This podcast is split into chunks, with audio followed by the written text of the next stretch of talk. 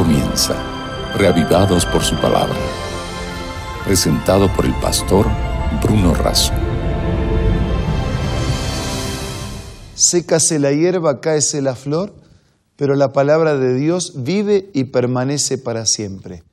Es con esta seguridad y es también por nuestra necesidad que nos acercamos diariamente a la palabra de Dios.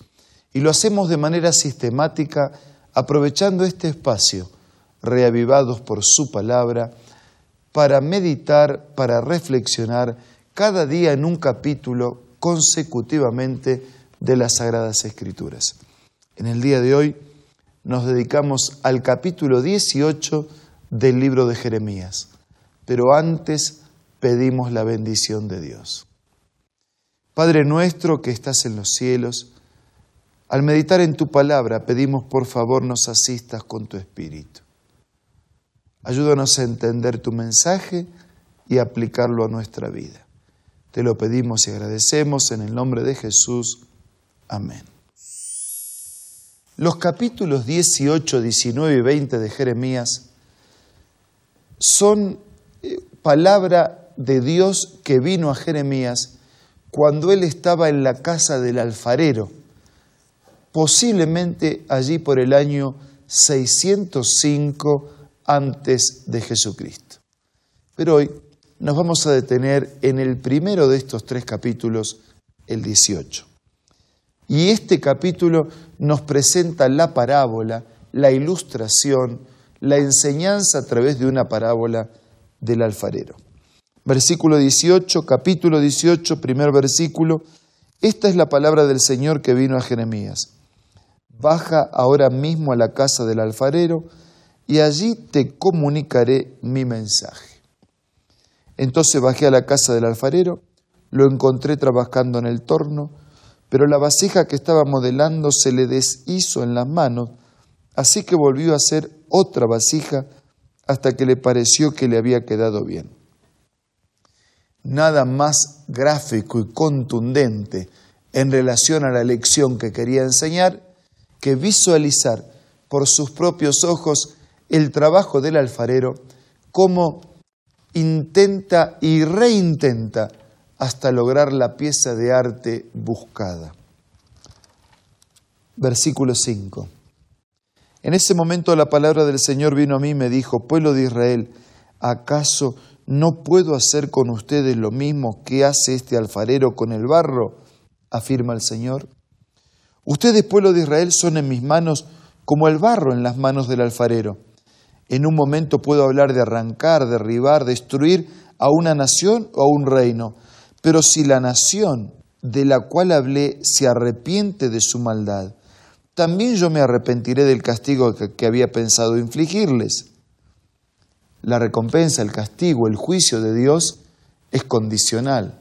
El Señor advierte, si el pueblo se arrepiente, el Señor ya enseñó la, lección sin necesidad de la aplicación del juicio. En otro momento, versículo 9, puedo hablar de construir y plantar una nación o un reino. Pero si esta nación hace lo malo ante mis ojos y no me obedece, me arrepentiré del bien que había pensado hacerles. Y ahora habla con los habitantes de Judá y de Jerusalén y adviérteles que así dice el Señor. Estoy preparando una calamidad contra ustedes y elaborando un plan en su contra. Vuélvanse ya de su mal camino, enmienden su conducta y sus acciones. El mensaje reiterado de Dios es regresar del mal camino. Él puede rehacer de ese barro hasta completar una obra de arte, pero necesita de nuestra voluntad para regresar, para volver del mal camino. Más todavía, enmienden su conducta y sus acciones. Ellos contestaron, es inútil, versículo 12, vamos a seguir nuestros propios planes y cada uno cometerá la maldad que le dicte su obstinado corazón. Hay un capricho persistente, obstinado en rechazar la oportunidad que Dios quiere obrar en modelar en ellos una vasija nueva hasta que se transforme en una pieza de arte. Por eso así dice el Señor. Pregunten entre las naciones, ¿quién ha oído algo semejante? ¿La virginal Israel ha cometido algo terrible? ¿Acaso la nieve del Líbano desaparece de las colinas escarpadas? ¿Se agotan las aguas frías que fluyen de la montaña? No. Sin embargo, mi pueblo me ha olvidado. Y no solo me ha olvidado, dio un paso más allá todavía. Quema incienso a ídolos inútiles. Ha tropezado en sus caminos, en los senderos antiguos, para andar por sendas y caminos escabrosos. Versículo 16. Así ha dejado desolado su país, lo ha hecho objeto de burla constante. Todo el que pase por él meneará atónito la cabeza. Como un viento del este, los esparciré delante del enemigo en el día de su calamidad. Les daré la espalda y no la cara. El Señor termina rechazando a quienes obstinadamente lo rechazaron antes. En el versículo 18 comienza la quinta confesión de Jeremías. Ellos dijeron, vengan, tramemos un plan contra Jeremías porque no le faltará la ley al sacerdote, ni el consejo al sabio, ni la palabra al profeta. Ataquémoslo de palabra y no hagamos caso de nada de lo que diga. Señor, versículo 19, préstame atención, escucha a los que me acusan, ¿acaso el bien se paga con el mal? Pues ellos me han cavado una fosa. Recuerda que me presenté ante ti para interceder por ellos, para apartar de ellos tu ira, por eso ahora entrega sus hijos al hambre. Abandónalos a merced de la espada, que sus esposas se queden viudas, sin hijos, que sus maridos mueran asesinados, que sus jóvenes caigan en combate a filo de espada.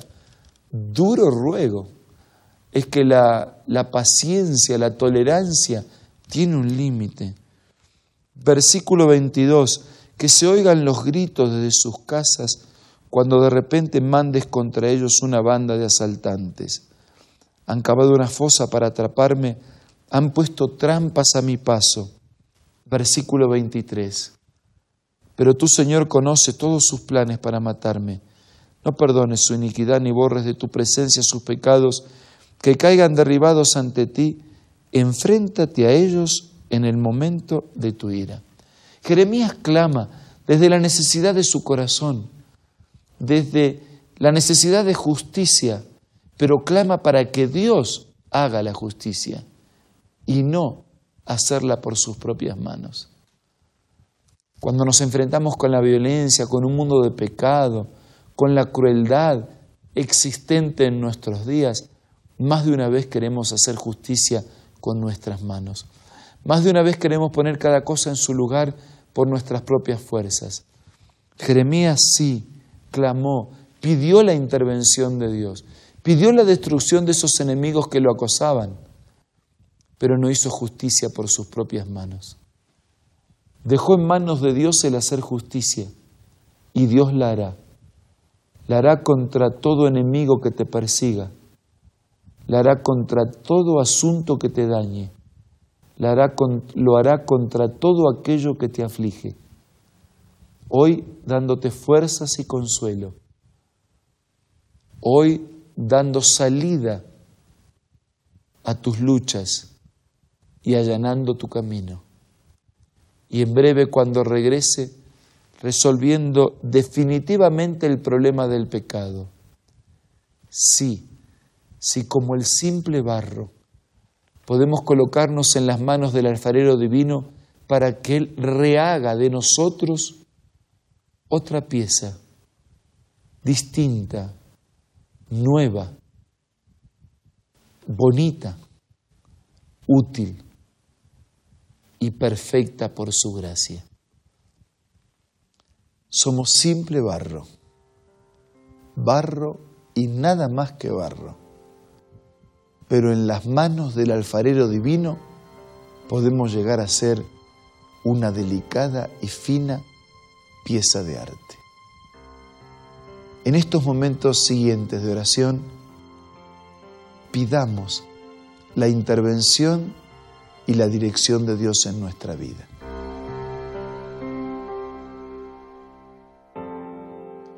Padre nuestro que estás en los cielos, reconocemos que somos barro, que hacemos mal, que nos hacen mal.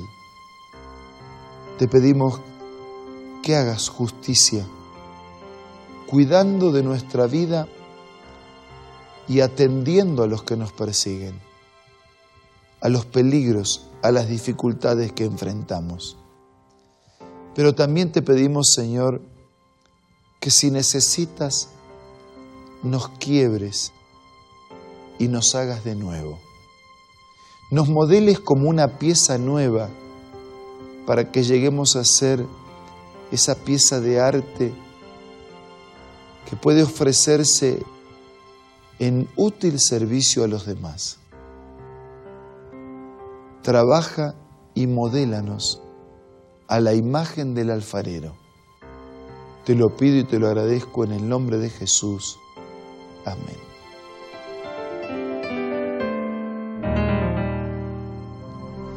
Muchas gracias por su compañía en este día. Nos reencontramos mañana para seguir siendo reavivados por su palabra. Esto fue Reavivados por su palabra, presentado por el pastor Bruno Razo.